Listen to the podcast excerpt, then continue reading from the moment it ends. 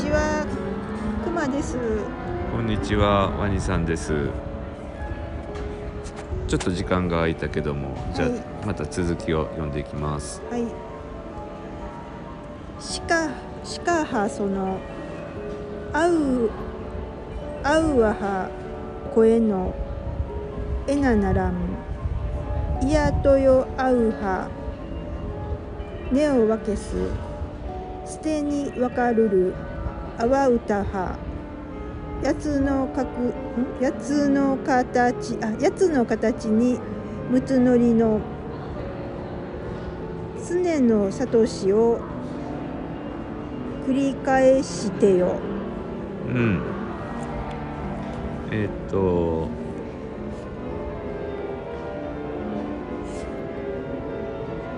まあ、し、しかれば、その。合うわ。っていうのは、えー声のえな、声を生む胎盤。うんなのかなっていうことを、まあ、あの若姫様が、まあ、アマテルに言ったんやな。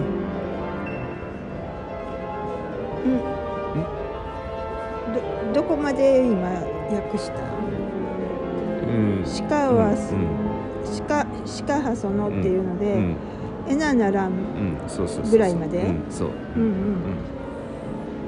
ん。でまあアマテルはいやそうではなくってうん。アウアはえなあなあ。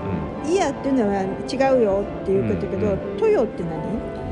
うん、いやとよっていう言い方があんのかちょっと池田先生のその解説を読んでるとうん。「いやとよアウアネオワケス」って書いてあるのが「いやそうではなくて」っていうふうに訳してあったよねな。。いやっていうのは、いや、違うよっていう意味だったけど、うんトヨって、もしかして。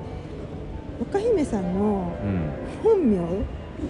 うん、違うよ、トヨっあて。なんか、なんかすごい。なるほど、うん、びっくり。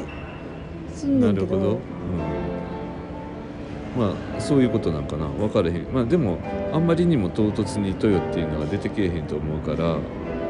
うん。ん、いや、なんか。ずっとここまで「ヒルクフミ」とかうん。書いてんのにここだけ、そうやな、うん、でも思わずううん。す筆が滑ったかも。いやなんか豊うん。な一一節にな。うん。そのいいろんな系図をずーっとうん。たぐっていったら、うん。そのこの女神とこの女神とこの女神がどうし同じ神で、うん。ほんでこの女神とこの女神も同じ神でってずーっとやっていったら、うん。豊かもっていう話もないことはないっていうことをを私は知ってるんで、その「いや豊」ってああ そうないんで豊なんてい含みっていうよりもズバリ、か隠してると思うねんけど、うん。筆が滑ったかなんあかこの「いや豊」でもまあ「いや豊」っていう単語があんのかもしれんけど、うん。なんか、ううんんうがちすぎなんかもしれんけど あれ？って思って、うん。うん。ごめんごめん、ん。うん。いいえ、うん、でまああのーアンマテル神がうん。あのいやそういうそういうことではなくてうん。アウアはうん。そのね声まあ声をこう分けるもんではなくてすでに分かれてるんですよっていうことを言うてはってう、ん。でうん「阿波歌」っうんていうのはうん「やつの形にむつのりの」って続くのよね。ううんんこのやつの形にむつのりのっていうのって、ん。なんか思い出したけど前もすごい議論したっていうか、うん、一回なんかこうあの靴木に行った時になんかこの話をしてた記憶がなんとなくあるけど、あそれも言ってたかもしれんけど、うん。もっと前になんかすごい前に、うん、あそうそうそうそうその話をすごい議論した記憶が、ある。ある、うん、なんか蘇ってきてう、ん、その「阿波ノリって歌」何やみたいな話とか。歌って48の音からできてるやんか、うん多分ここがこう48なんで48なんかっていうおそらく秘密が隠されてる歌詞だと思ってて六かける八八かける六か。そう八つの形に六つのりのっていうのがうん。8648で、うん。なこの八つの形っていうのと六つのりって何何やっうんていうことを前そうそう言ってたよなそうそうそうそう。で前俺らが言ってたまああのー解釈はうん。あのうん。ーかなりちょっと話が飛ぶけども、うんうん、とこれってこうあのーうーん古代エジプトのうん神秘主義者たちの学校で教えてた、うんうんその宇宙の始まりジェネシスパターン。うん。えっと。あるいはあの聖書の創世記の初めの6日間、うん。あの新世紀科学の話やうね。ん、と関係してんのとちゃうの？っていうようなことを、まあ、2人で喋ってたよな前。そうそうそう。うん。なんか詳細はなんかもううん、結構前に喋ってたのであんま覚えてないけど、うん、いやまあお覚えてんねんけどあなかなか言うとそれだけで長くなるからん。ごく簡単に言うと、うんその最初うん何やろなこの宇宙というのがまだできる前、うん。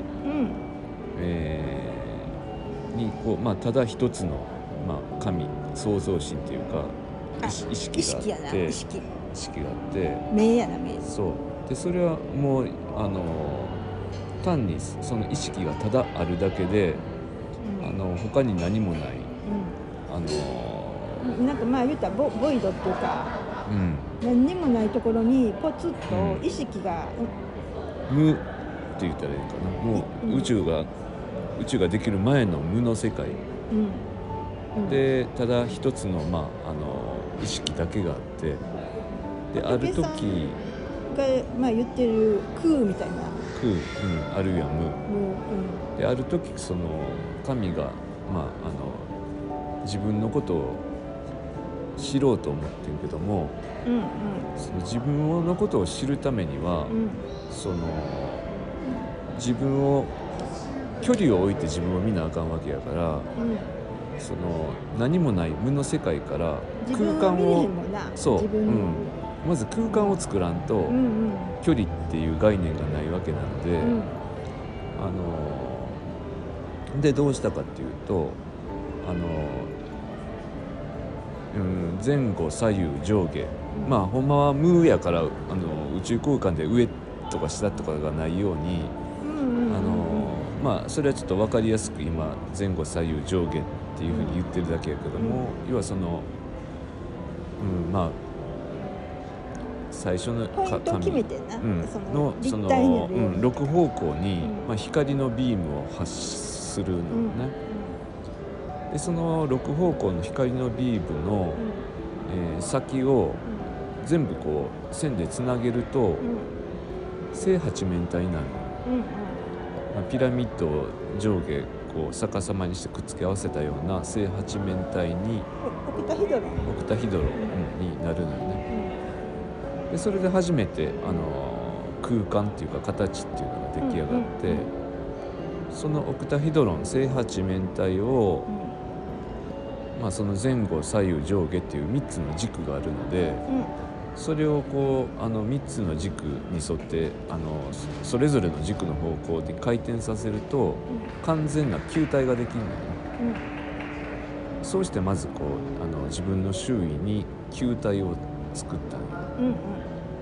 でその球体を作る前にそのオクタヒドロン正八面体がやつの形っていうことなんかなっていうことを言ってたよね。はい。で次に何をしたかというとその球の真ん中にあった自分の意識の視点をその球の真ん中から球の表面に移動をしてうん。うんでそこでその球の表面のところでまた同じように、えー正八面体を作って、えーそれをぐるぐる回して球体を作って、うん。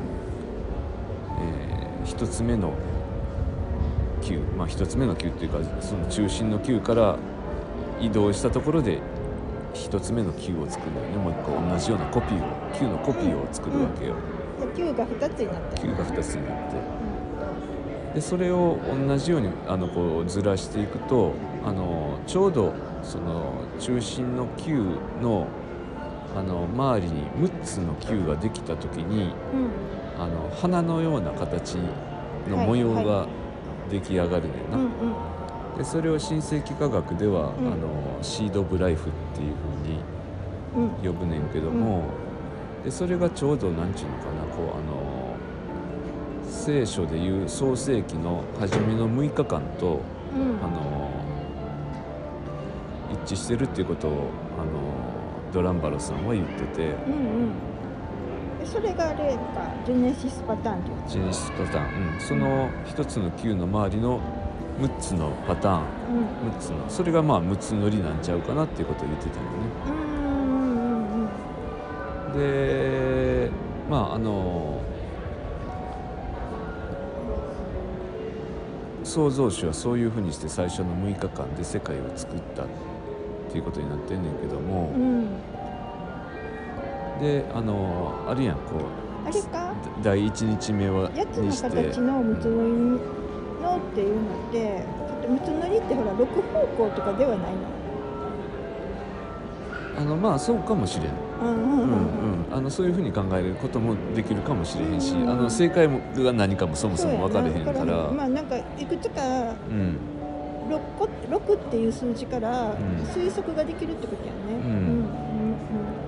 で途中ごめんまあその要はこうあの創世記って天地創造の神話やんうんで阿波歌っていうのも「うん。あ」は天やろ？うんうん「ち」はははうん。雨土の歌なわけで、うんあのそういう意味でもあのなんかこうその創世記やとかジェネシスパターンとなんかこう似てるなっていう話をしてて。そのこれの一個前に言ってた国を作るっていうのっていうのは、うん。つまり国土って言ったら、うん。こうイザナギとイザナミが、うん。こうドロドロしてるところを、うん。何やなんか剣かなんかこう、うん。なんだっけやつやちほこやだっけ？うんうん。なんかグリグリグリってかき混ぜ雨て、のぬぼこあそうそう雨のぬぼこが、うん。でなんかこう国土作ったみたいな、ん。あったよね、うん。なんとか屋島うんみたいな、そうそれも要するにうん。創世記で、うん。うんとまあ、神様が最初に光あれとか言ってうん。6日間で作ったみたいなうん。話やん、まあ言うたら、うん。でそれってそのあ阿波歌で要するに、うん。何だっけ？阿波歌を歌って作ったってうん。うん。いう話やったよね、そうそうそうイザナギとイザナミが、うん。だからおし一緒って言うたら一緒やねっていう。そうそうそう。やからまあこのやつの形っていうのは、うん。新世紀科学的に言うと正八面体うん。に当たる。で6つのりっていうのは6つのパターン、うんうん。あのシード・オブ・ライフ。うんのことを指してんのかなっていうことをまあ言ってたよな。うんうんうんうん。うんそれがその形が、あのほら何やったっけ。あのすぐ忘れる。元明けの図。太間に？太間に？太間ににも関係してたっけ、うーんと。なんか真ん中が八八このなんか。うん池田先生の解釈は、うん。このやつの形っていうのは確か十神絵ひためうんの、うん。あのー矢柱の神のことっていうふうに言ってたと思う、ううん。んそうかもしれへん。で陸奥のりっていうのはいくらムワタのムワムワタの神のことを言ってたっていうふうになんかこう確か解釈してはったような気がする。でもそのやつの形の道のりのっていうのがその十日目ひとめとうん。いくらムワタでありそのジェニシスパターンであり、うん。うん。それって一緒のもしかしたら一緒のものっていうふうに考えることもできるといううんことはないの？うーんまあできるかもしれんな。ちょっとそのやうん。やつの形は十日見えひためっていうのはあのまた違うね。結ぶとまあ八房水になるからあそっかそっか。またそれは違うあ、あのそういう解釈できるような気がすんねんけど、うん。そのいくらムワタのムワタとくっつけるのが俺はいまいちよようあの、えっと理解が及べへんねんけども。いやいややつのその形のってその八房星と奥田ヒドロンはまた違うもん。うんうん。あごごめん。これはまた考えとこう。んうんうでごめん続きがあったようんうんね、うん。まだ。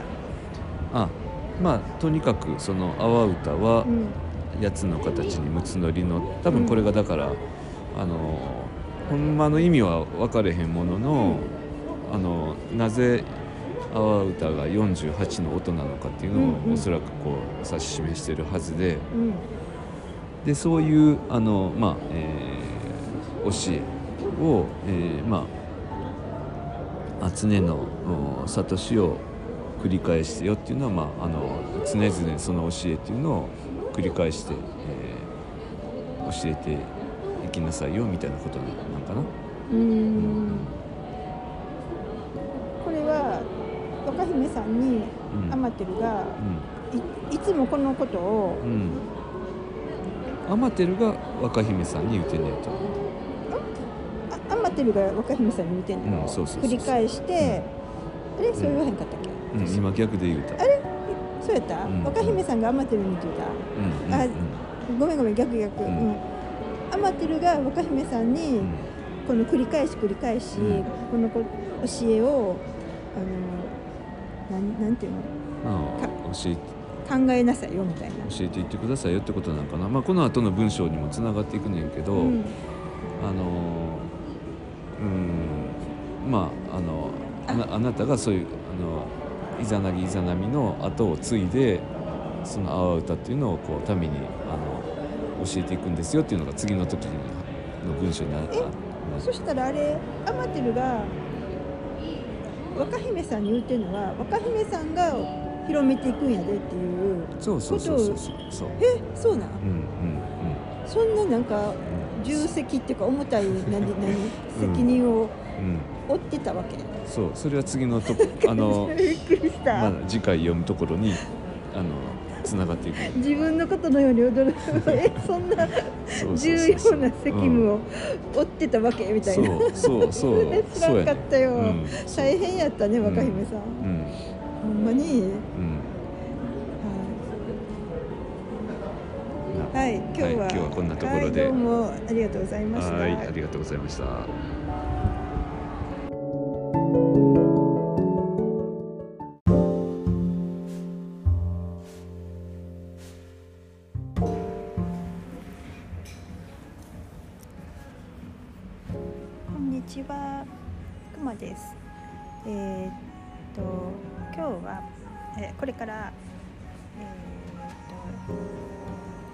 毎月えーマンスリーの、うんとオラクルカードメッセージを受け取ることにしてるんですけれども、えーと11月のオラクルカードのメッセージ受け取ることをやっていきたいと思います。で、えー、と月の私たちに必要なメッセージをくださいっていうふうにお願いして、まあ、オラクルカードを2種類引いてみました。で一つは、えーウィウィズダム・オブ・ザ・オラクルウィズダム・オブ・ザ・オラクルっていうオラクルカードでレット・バロン・リードさんっていう方が作ったオラクルカードです。でもう一つはネイティブ・スピリット・オラクルカードって言います、えーとこれはデニス・リンさんという方が作ったオラクルカードです。では、えーとウィザム・オブ・ザ・オラクルから引いてみました。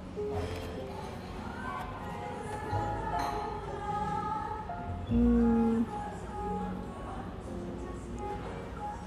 なんか白熊がお母さん白熊かな？お父さん白熊と子供の白熊が書かれてるあレイクアップっていうカードが出ました。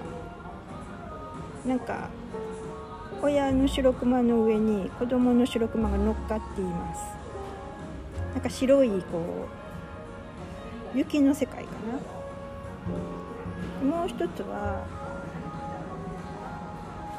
シマウマの背中の上に東屋みたいなのかな。これなんだろう。八角八角堂みたいな。のが乗っかってる絵が描いてあって「A Change in the Wind」っていうカードです。なんかそのシマウマの上に乗ってるその八角堂みたいな東屋みたいなところにこうなんてくす木の葉っぱかなとかリボンとかがこう描かれててだからこうちょっと風が吹いてる感じがします。N 極と S 極っていうか北と南がその上にこう風緑みたいに塔塔の上に風緑みたいについてて N ってノース？北？うん。なんか風は北から南に吹いてますねこれはね。うんそんな感じのカードです。レッグアップって何何かな？34番。えー、っとガイダンスのそのガイドブックを読んでみます。カカードから得得たインスピレーションとかはなんか平和な感じっていうか穏やかな世界。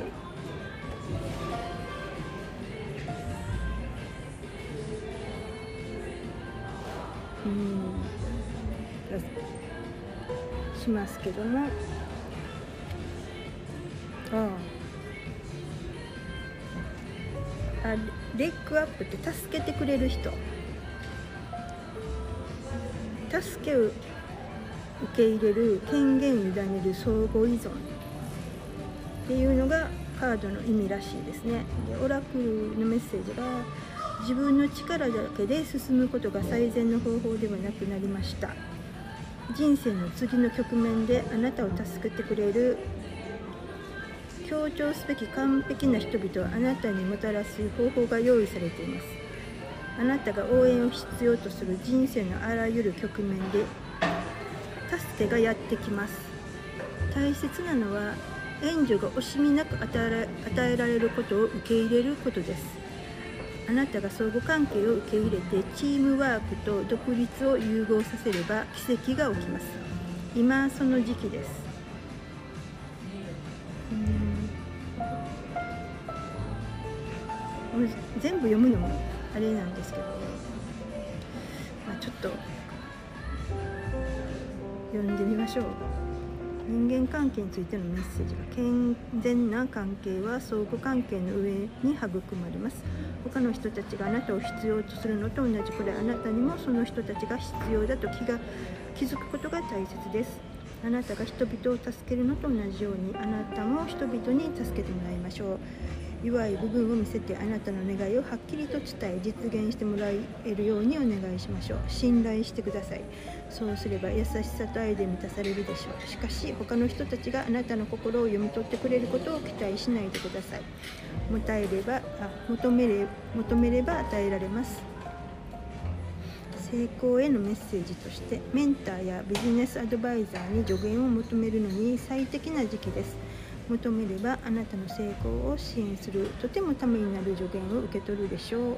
また努力がすでに形となっているかもしれません。あなたは自分の力だけではこれ以上何もできないところまで来ています。助けてくれる人たちを受け入れる時です。助けてくれる人がいて実際に現れることを信じましょう。他の人たちに助けを求めあなたの大きな夢に向かって進みましょう。ほんの少し信用してあなたが前に進む限り完璧な人たちが完璧なタイミングで到着するでしょう。あなたを守るメッセージはあなたは常に何もかも自力で行うことに固執していませんかこの世の重荷を背負う運命だと納得して助けてくれる人が現れることを信用できませんか？全てのことを自分の力だけで行うという信念は全く役に立たないと捨ててしまう必要があります。他の人たちに助けてもらいましょうそうすれば弱い部分を見せた気分になり助けの手が必要なことを認められるでしょう弱い部分を見せることは良いことです。なぜならそこに学びがあるからです。他の誰かに助けてもらいましょう。あなたは一人で生きることはできないのです。あなたの願いを変えれば驚くほどの速さで助けが訪れてあなたを助けてくれるでしょううん。もう一つのカードも見てみましょう。これは12番。風向きの変化あ Change in the wind 風向きの変化。です基本の意味は目に見えない変化の始まり。嵐に対する準備。非現実的な計画変化を感じる。今後の成り行きが見通せないというカードの意味があります。オラクルのメッセージとしてずっと変わらない確かなものを切望し変化に抗うのは人間らしいことです。しかし人の経験することは白黒はっきりせず一定ではありません。ただ一つ保証されているのは全てが変化するということです。今外部の状況があなたの望み通りにはならず変化の時を迎えています。けれどもあなたは自分の道を進み続けてください。嵐にさえ大気を戦場にし種をまき散らし土に養分を与えるといった良い面があることを覚えていてください。人生は面白くなっていきますから次に何が訪れるのか楽しみに待っていてください。未知のものに魔法が宿っています。人間関係についてのメッセージが現在はパートナーとの間に圧力があって嵐のような感情が渦み関係も壊れそうです。心変わりをして去っていく人もいるでしょう。でもこれはお互いの成長を促す機会でもあります。あなたは自分の感情を理解して本当に幸せになるために何が必要なのかを知るべきです。今何が起きていてもそこから何か良いものが生まれようとしていることを信じていてください。少し相手との距離を置いてお互いに感情的にならないようにしてください。今後は全てが一掃され澄み切った気持ちになるでしょう。辛い状況は過ぎ去り過ぎ去ります。成功へのメッセージは豊かな人生に向けて努力していても思いがけない逆風にさらされて方向性を見直さなくてはならないかもしれません。でもこれは良いことですから不安に思わないでください。あなたが欲しかったチャンスは誰か他の人のものになってたのかもしれません。求めていたものはあなたにとって最善でないと気がついたのかもしれません。あなたは自分が進むべき方向がよくわからないかもしれませんが物事が計画通りにならないことは分かっています。今はあなたの思い通りの状況にはなりません。ですから静かに待っていましょう。全てが良い方向に進みます。信じてください。あなたを守るメッセージはあなたの思い通りにならない状況になっているようです。でもそれに抗わないでください。変化は避けて通れませんし状況が好転するために必要です。話があなたの夢を吹き飛ばしてしまっても全てが本来あるべき姿になります。あなたは物事に上手に対処できる力を持つことができるでしょう。スピリットはあなたの味方です。うーんどういう意味かな。でもなんか変化するんやな。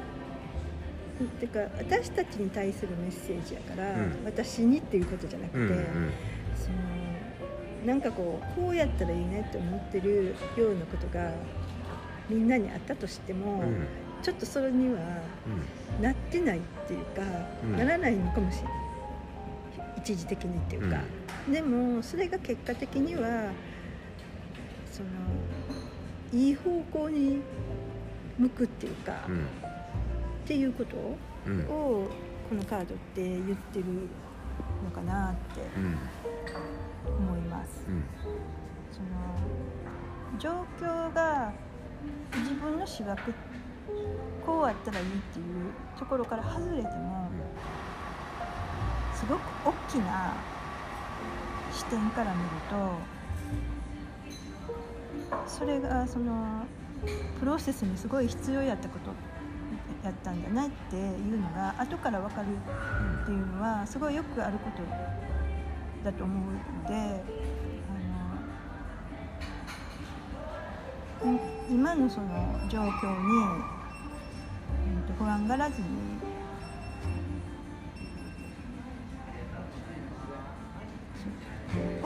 ることはすごい必要なことっていうふうに思って見てみるっていうことが今いるのかもしれませんね。でももう一つなんかそのこれってすごいサポートが来るっていうこともカードが言ってるからなんか困ったことがあったらこういうふうに困ってるので助けてくださいって言って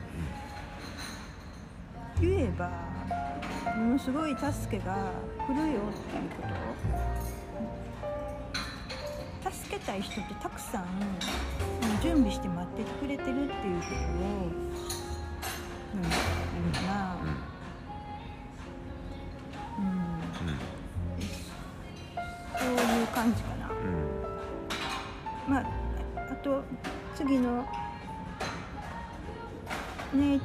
ピリットオラクルカードを引いてみますけど。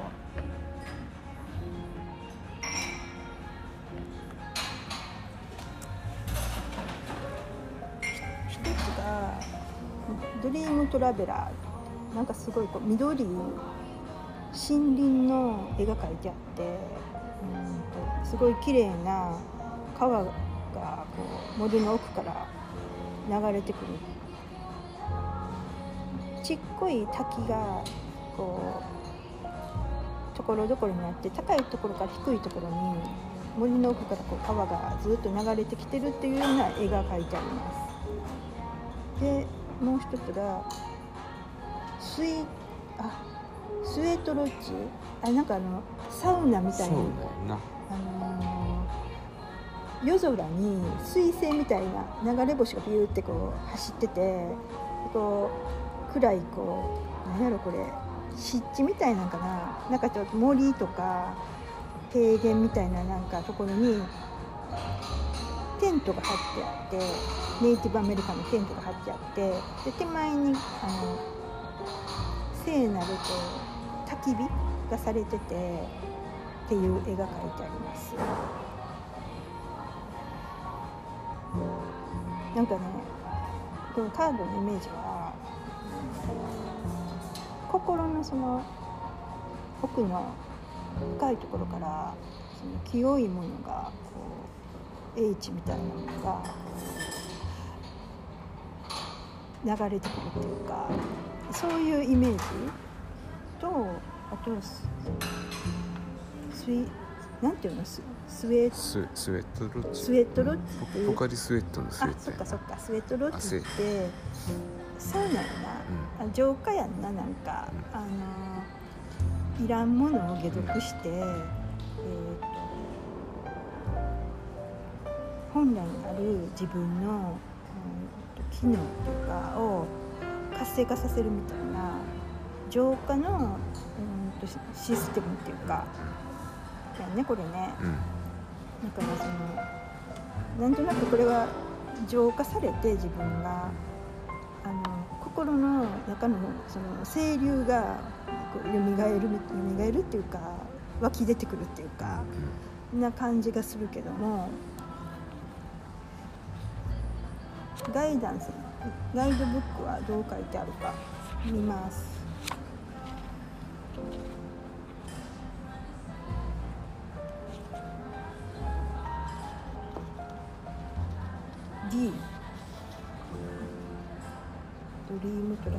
あそうか。あれやねドリームトラベラーってさえー、とスピリットの旅をしてる人っていうか。うんとこのこう肉体的なレベルじゃなくて何ていうんだったっけ何体っていうのアストラル体エーテル体、うんちょっとそこら辺のことは詳しくないけどもうちょっとこう微細心っていうかあれかななんかあのアボリジンの人がドリームタドリーイムムタイムっうんうん。て呼んでるような、うんそういう夢の中の。あまあえっ、とカードの意味があなたはスピリットのためのチャンチャンネルですはは自分の直感虫の知らせ本能的反応を信じてください。たとえそうは思えないとしても思えないとしてもこのカードはあなたが正しい道にいるというメッセージを伝えています。ハイヤーセルフスピリチュアルガイド祖先守護者があなたを見守り支えてくれています。あなたは神から祝福され恩恵を受けているのです。ドリーマーという言葉の持つ最も素晴らしい意味を体現した存在です。ネイティブスピリットがあなたに知ってほしいこと。先住民の文化では部族に知恵や働きをもたらすために夢見の旅をする能力を持った特殊な人物に頼っていました、真夜中にドリーマーは聖なる入り口に足を踏み入れて向こうの世界の人たちと対話することができたのです。あなたは預言者やヒーラーや占い師のエネルギーを持っています。自分の夢を見張ってくいてください。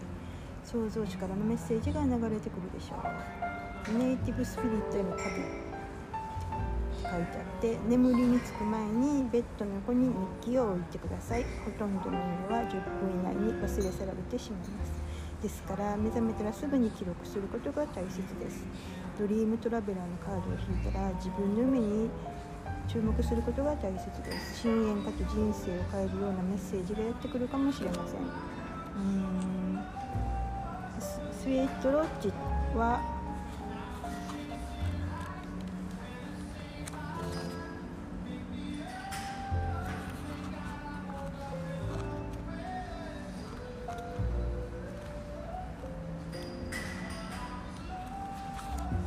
カードの意味。自分の体身体や心や魂を浄化しましょう。汚れを落としてガラクタを取り除くのです。もう役に立たないものや人間関係は手放してください。自分の身体を洗い清めましょう。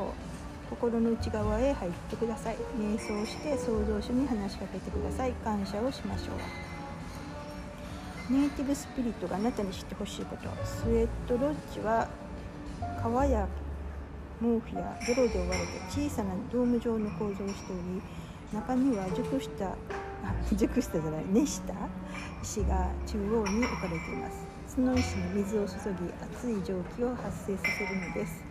このように熱じゅなんていうのかな。熱蒸気うん。を利用するスウェあスウェットロッジは神と交わる場所であると同時に浄化の儀式を行うために使われています。このカードはあなたに人生のガラクタを一掃すべき時が来ていることを示しています。ガラクタも好きでもなく使ってもいないのにクローゼットに入ったままなのかもしれません。またもう役に立たないような人間関係や習慣かもしれません。自分の内側と外側外側がきれいになればなるほど魂からの優しいメッセージが楽に聞けるでしょう。ネイティブスピリットへの旅は物質的な解読をすべき時にこのカードを引くことがあります。一日断食をしてみてください。グリーンジュースを飲みましょう。ガラクタを捨てましょう。愛を込めて使うか捨ててしまうかの決断をしてください。たとえ小さなもの一つでも大きな違いが生まれるはずです。うーん。まあ浄化をせえってことやな。いらんもんを手放せっていう。なんかもうその本当になんていうのかな。この間からうん。なんかチャクラを掃除するっていう機会に何度もそ遭遇してるのね私たちって。でそのもちろんその部屋部屋とか人間関係とかそういうものを、まあ、部屋掃除したり使ってないものを捨てたり手放したりあとその人間関係も解消したりなんかそういうなんか整理っていうかがこうたくさん外側で起こったとしてで内側の瞑想ずっとその感情的な滞りとか過去のトラウマとかそういうのも浄化し続けてきたとしてもまだそのうんと意識化できないような本当になんかこう沈殿してしまってるようなものっていうのが残ってるとしてもうそのチャクラの浄化っていうのをなんかねヨガの瞑想とかなんかある種のその方法でそのなんかテクニックがあるみたいでそれをやると思いもかけないかったようなその各チャクラに滞ってたものが本当になんか浄化される気がするっていうかその顕在化できてなかった本当にもう自分でも意識できなかったようなものまで浄化が起こっていってる感じがします。でそこまでもうやる必要があるっていうか本当にその今変わり目で3次元からもうちょっとこう上の次元にアクセスしていくためにあ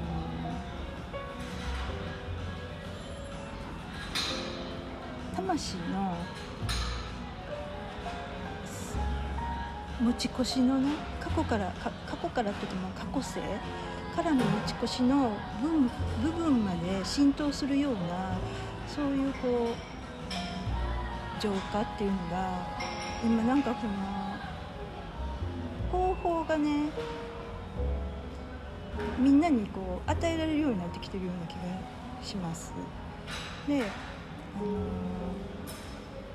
出会えた人すごいラッキーっていうか求めれば多分出会えると思うんですけどそれをするタイミングに来てるかなっていう私たちが人類がほんあの本当に具体的にそういうタイミングかなっていうふうに感じます。で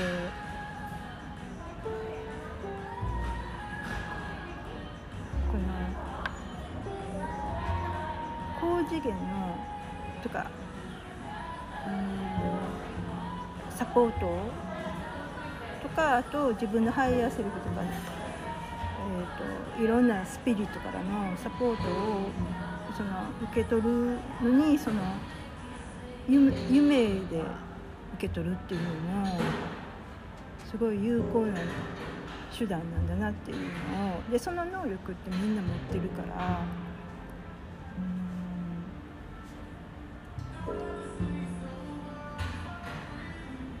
それがこういろんな人にやってきてるのかなでそのことに注意するっていうか。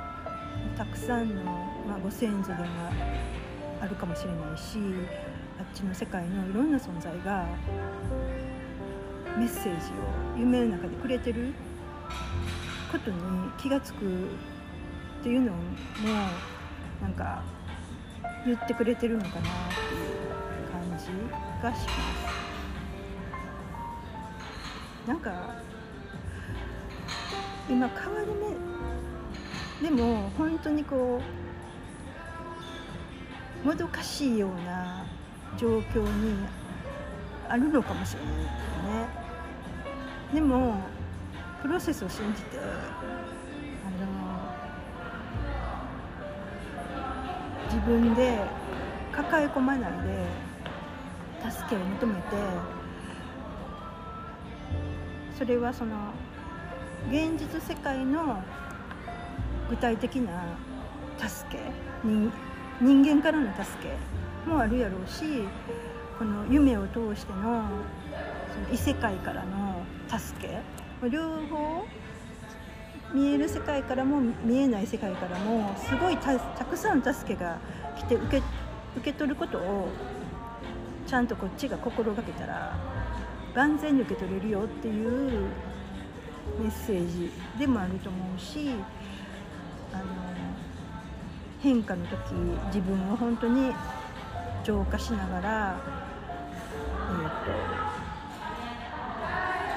えー、と状況を信じて手放して変化していきましょうっていうようなメッセージなのかな？どう思う？今のこんなで感じないのか。どう思った？まあなんやろほら。今年の6月夏至過ぎたあたりから、うん。なんか風向きが変わってきてるよねっていうことを時々言ってた気がするんだけど。何やったっけ？どんな？なんかなんか。うん、なんか変わってきてるよねとか。具体的にどんなことで変わってきてる？うーん。具体的には分かれへんけど、ん。なんかそういうことをよよう言うてた気がするんだけどあるいはまあ夏至過ぎたあたりとかとか、うん。とうーんなんやろなこう、うん、7月やったっけ？8月やったっけ？あの7月あ7月やな。そのコロナで2人とも、んうん、コロナにかかって。私はかかってないよ。ああうんうんうん。あえっとなんかワニさんはうん。高熱が出てで病あの仕事か会社員だから一応 PCR 検査を受けないかんっていう今日なんていうか制約があってで行って陽性判定が出たよね。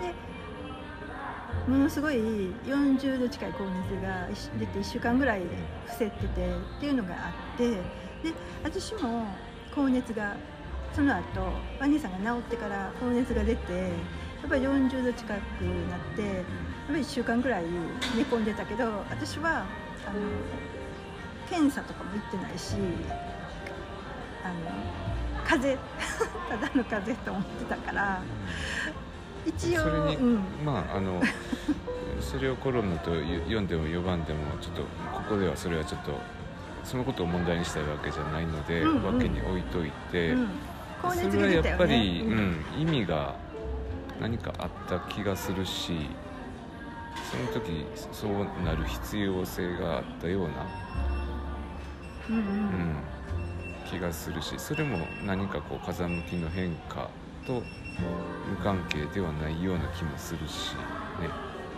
うん。うん。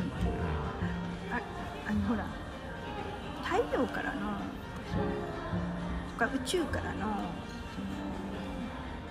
そのエネルギーっていうかたなんていうの？宇宙船が強くなってすごく。でなんか俗になんか言われるアセンション少女って言ったらいいのかな？そういうそのでその時期ってすごい多くの人がなんか体調の変化っていうか調子悪くなっていってる人がすごい多かったように記憶してそういえばそうやったような気がする。もうそれでそのタイミングでねなんかね肉体的にもすごい変化してるような気がするみんなが。うん。それはそそう思う、うん、そういう感じのこと言ってるのかな、うん。うん。うん、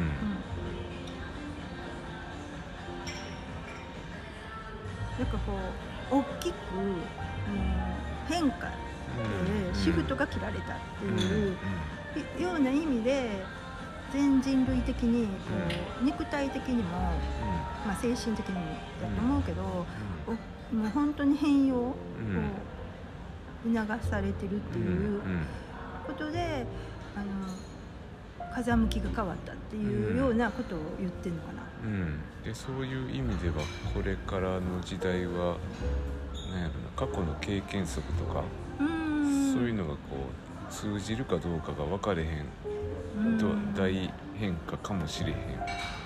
そういう中であの何やろなこう。今までのその社会の中では例えばこう自分の力で生きていくっていうことがまああのある程度求められたかもしれんけども。できできたかもしれないねそれうん。でもほんまにこうこの先これまでの経験則とかこれまでこう培ってきた、まあ、お金であったり、まあ、能力であったり、そういうのがこう、まあ、全く役に立てへんほどの大変化が来るかもしれへんし、そういうな中ではやっぱりこのレッグアップの、うん、カードがあるようにまあみんながこう支え合うっていうのがまあ持てる知恵を分け合うっていうか、うん、っていうような。そうだね。あのほら専門性がここはすごく高いけどこっちは全然分からへんみたいなその人たちで組み合わせたらすごいこうお互いに言うこう助け合えるっていうか、うん、いうようなこともあるような気もする、うん、きっとそういうふうな人が、身の回りにも配置おそらくされてて。あそう言ったら今朝見た夢とか昨日見た夢でそのなんかねそういう夢見たかもしれないあのなんかねあるあそうそうドリームトラベラーにも関係してると思うんだけども、うん、私が見た夢ではそのある種のエキスパートみたいな人が夢の中でこうそこそこのねまあ50代で後半ぐらいの感じの年の人たちがね56人こう集まってきててでそそれぞれになんかその分野でなんか結構もう知恵を持ってるっていうか人たちやね。でこれなんか集まってるねとかって言っててこれ私たちなんでここにいるんかねって。でこれなんか結構みんなそこそこそのエキスパートやからなんか相談してなんかできんのちゃうみたいな話をそれしててでも別に何ってことないねんけどみたいなで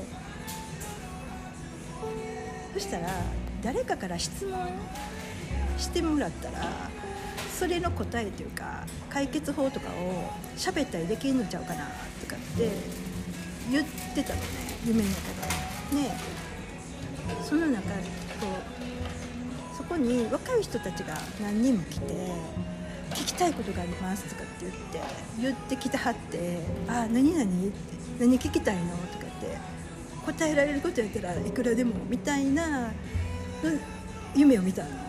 いやそれってこのレッグアップやったりドリームトラベラーやったりすんのかもしれんなとか思った今話を聞いてて思ってんけども、うんまあ、スウェットロッチのカードとも関わることで、うん、その例えばやっぱりこれもこれまでのあの時代やったら、うん、例えばまああの、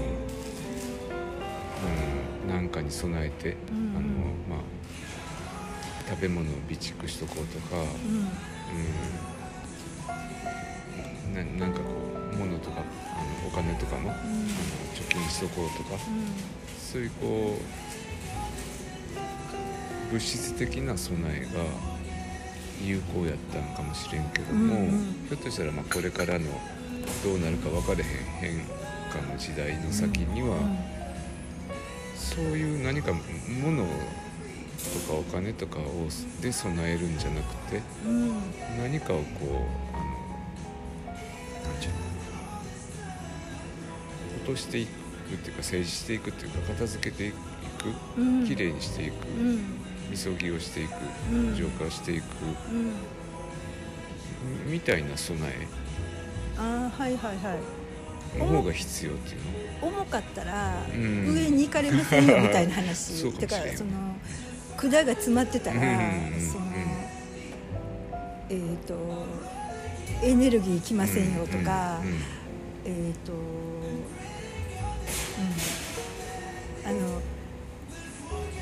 ネガティブなエネルギーをまだこうくっつけてたら、その第三意識レベルにうん。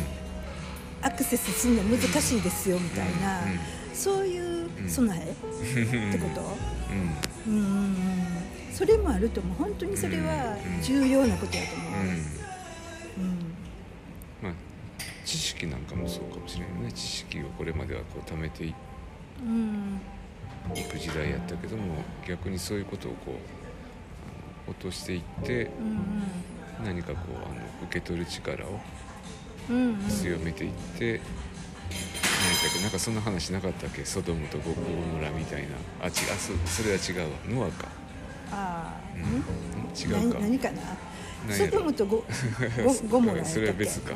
はその善人違うわ。がソドムに一人何だっけ？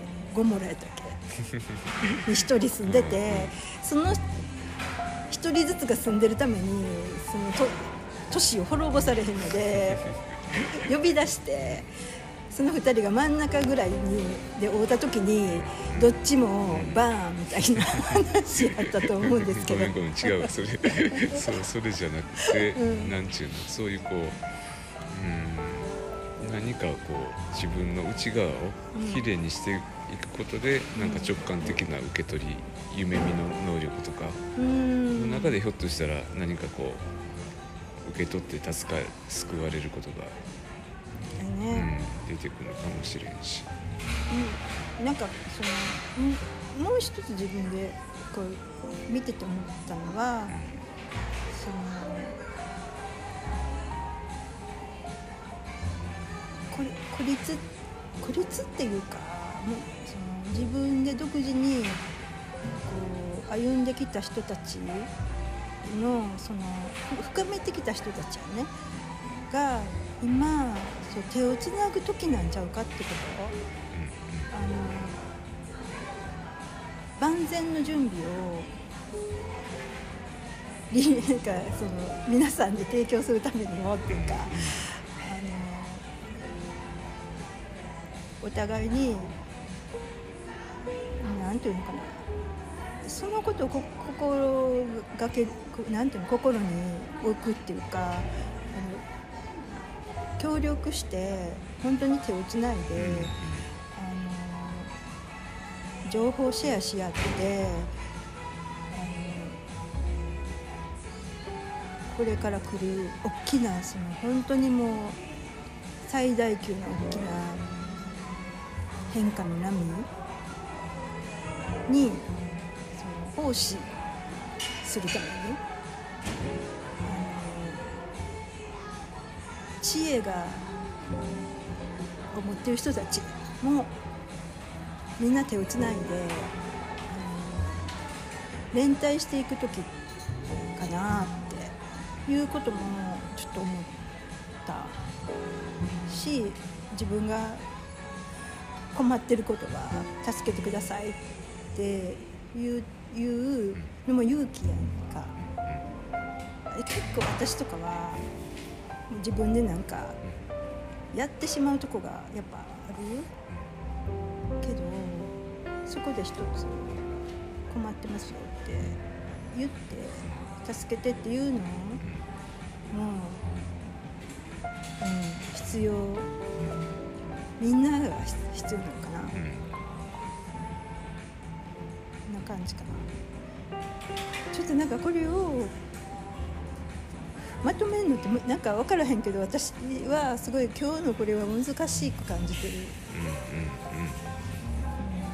今この喋ってたことであのそれぞれに聞いてくださった方がはこう受け取ってもらえればいいのかなって思いました。はい、では今日は今月はこの辺でありがとうございました。